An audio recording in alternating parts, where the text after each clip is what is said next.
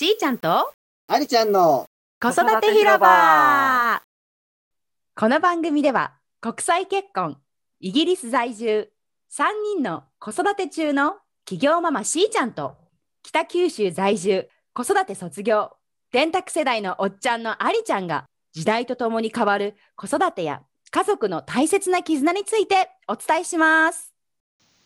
さて、今回のお話は、いろいろ溜まって爆破しそうになることってありますよね。さあ、どんな展開になっていくのでしょうか？あとはね、あの、男は、男ってまあ、あいちゃんの場合、だから、多分お、男連中は仕事をですね、家に帰っても頭から離れないんですよ。あーあ、それもあったな、うん何回か言ったことある。なんか家に持ち込まないでって言ったことあああ、った。やっぱしな。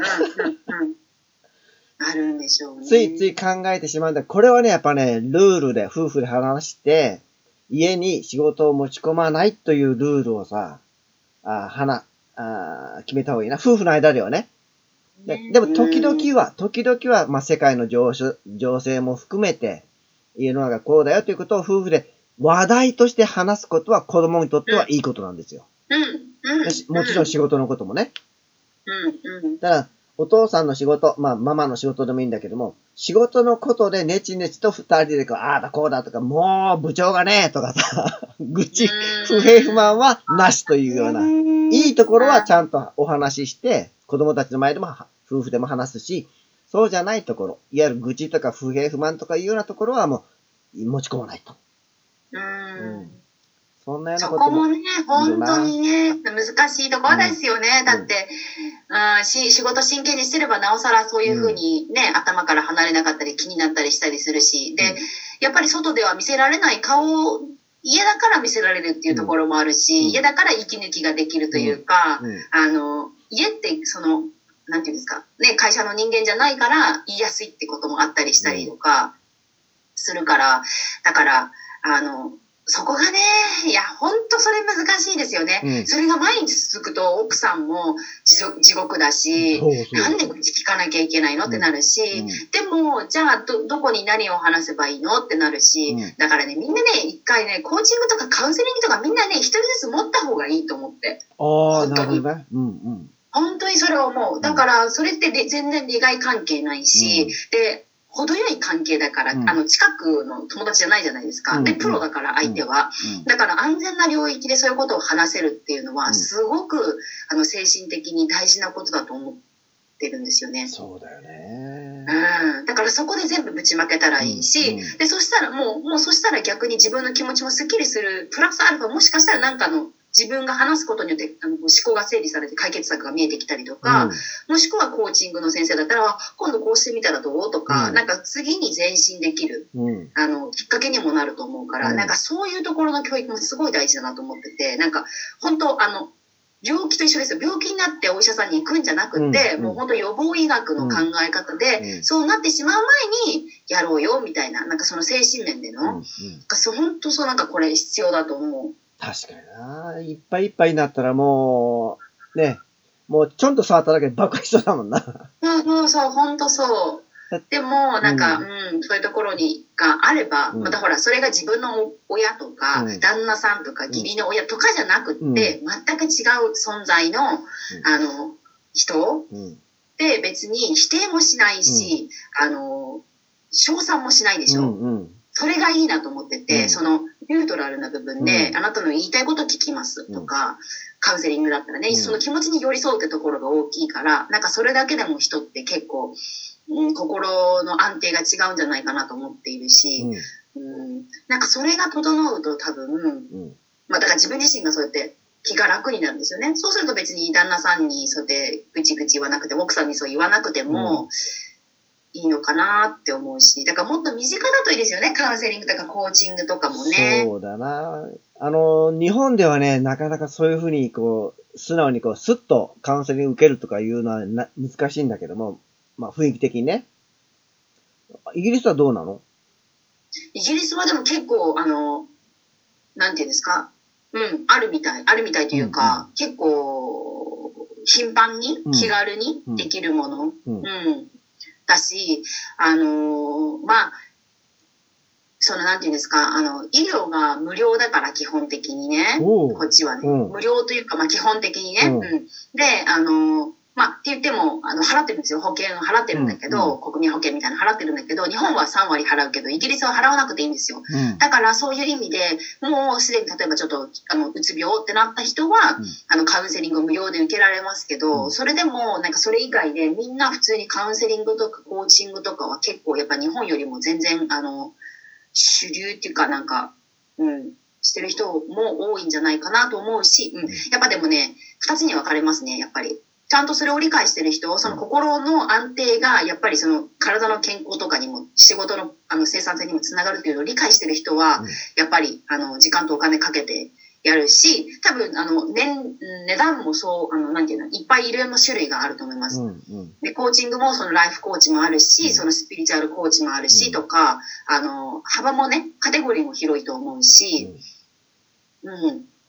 あとはそういうコミュニティがあったりしますね。今でこそね、こコロナであの閉まってしまってるけど、そのママが集まれるようなところが本当頻繁にあるから、そういう意味ではね、うん。あの、教会、あの、まあ、日本で公民館とか神社みたいなところで、そのママたちが集まって、1回300円ぐらい払って、まあ、紅茶と、うん。で、なんかまあ、子供たちにビスケットとか果物が出て、子供たちが遊べて、うん。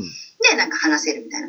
で、ママ同士でも話せるんだけど、あの、教会の、うん。あの、まあ、ボランティアの人、まあうん、大体先輩、年配が多いんですけど、うん。そういう人たちと話すっていうだけでも、結構ね、いい距離感なんですよ。経験がある人だったりとかするから、子育てとかの。おうん、経験があったりする人とか、あとは、あの、普通になんかこう、こう、こう、こうで悩んでるとかっていうのだと、うん。ああ、じゃあここに相談するといいかもね、とか、になんかその、ママ友とまた違う第三者の人、うん。そういう子供たちと関わるみたいな、なんかそういうのも結構あるから、うん、自分で行こうと思えば全然行けるというか、そういうチャンスはある？うんなるほどな。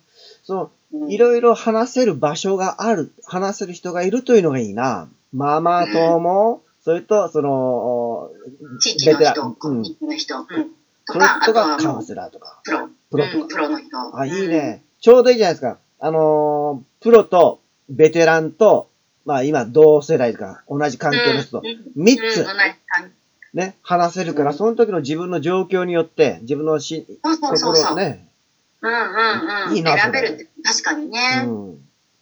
で日本だったらさ、あの、まあ、今も昔もそんなに変わんないと思うけど、ママ友とだけだったらやっぱり、なんか本心で話せないとか、そうやっぱそういろいそうそう。ろね、え気を使いすぎるとか。そうそうそう。そうそう気使ったりね、ややこしかったりするから。らその使い分け、三つのパターンの使い分けっていいなうん。し、やっぱそれね、大事だと思う。あの、日本人のママはね、多分、あの、真面目すぎるところもあったりとかして、あの、うん、やっぱね、それもね、伝えたいね。その友達は選ぶっていうところ。おう 確かに。うん、それはすごく大事だと思う。うん。なんかもちろん、だほら、あの、アニちゃんも言ってたじゃないですか。なんか、うーんって思う人は、うんパッと離れないで、うまーく、あ、ちょっと今忙しいかけーみたいな。なんかそういうスキルもちゃんと学ぶこと。でないと、やっぱり自分がパンクしてしまうし、あの、7つの習慣でもあるけど、その第二領域、領域領域、自分の一番人生の中で中心に置きたい大切なものができなくなってしまうから、周りに気を使いすぎると。うん。うん。だから、それを、その、手放すっていうのはね、結構勇気いるんだけど、やってみると、すごい人生が楽に進むので、確なんかみんなそういう風にしてほしい。だって結局多分みんな思ってることだから、うんママ友のなんか付き合いってめんどくさいなとか。うん。じゃあやめちゃいな、みたいな。うん。うん。で、特にこれからそのオンラインでのそのコミュニティが活発になるから、うんそうやって共感できる人たちとつながろうっていう、なんかそういう動きもね、これからどんどん多分今年また出てくるだろうから、うんだからそういうのはすごいと思います。だからそのハンポもそうだし、うん。その本田健さんのサロンもそうだし、うん。何か同じ、えー共感できる部分、あの、本田健さんのこういうところが好きとか、こういう考え方が好きとか、うん。こういう世の中いいよねとかいう人たちが集まって、でも年代も男女も違って、でもなんかトピックがあるわけじゃないですか。うん。で、その中で話すってすごい面白いコミュニティだなと思ってて、うん。そういう方がやっぱり自分の知見も広がるし、枠も外れるし、だからそういうのがあるよっていうのを知るだけでも多分、え、そうなんだ、みたいなうん。のはあるかもしれないですね。確かにな。そういう場所ってさ、やっぱ自分で求めていかないと見つかんないよな。うん、やっぱりそこだと思います。うん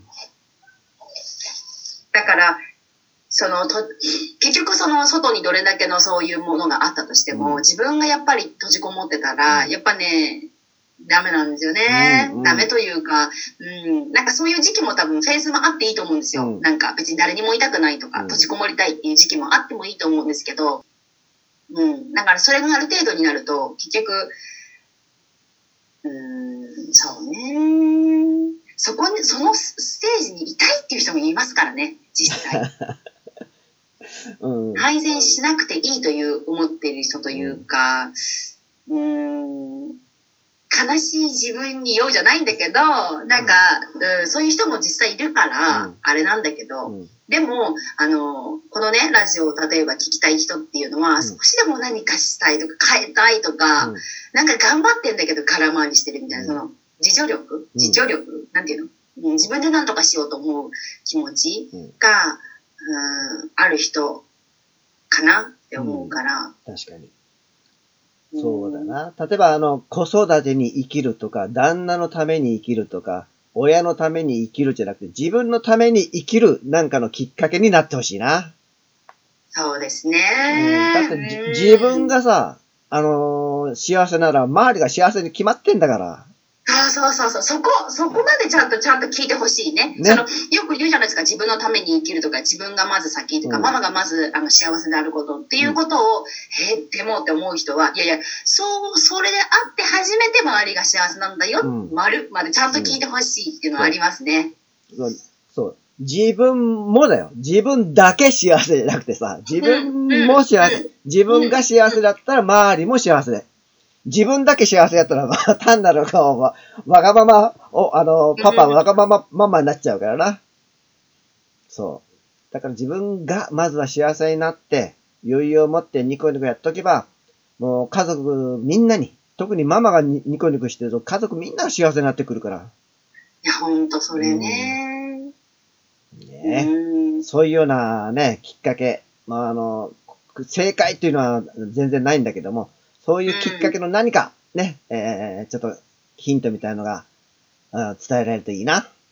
うん、うん、そうですね。ううんん、ほんとそう思う。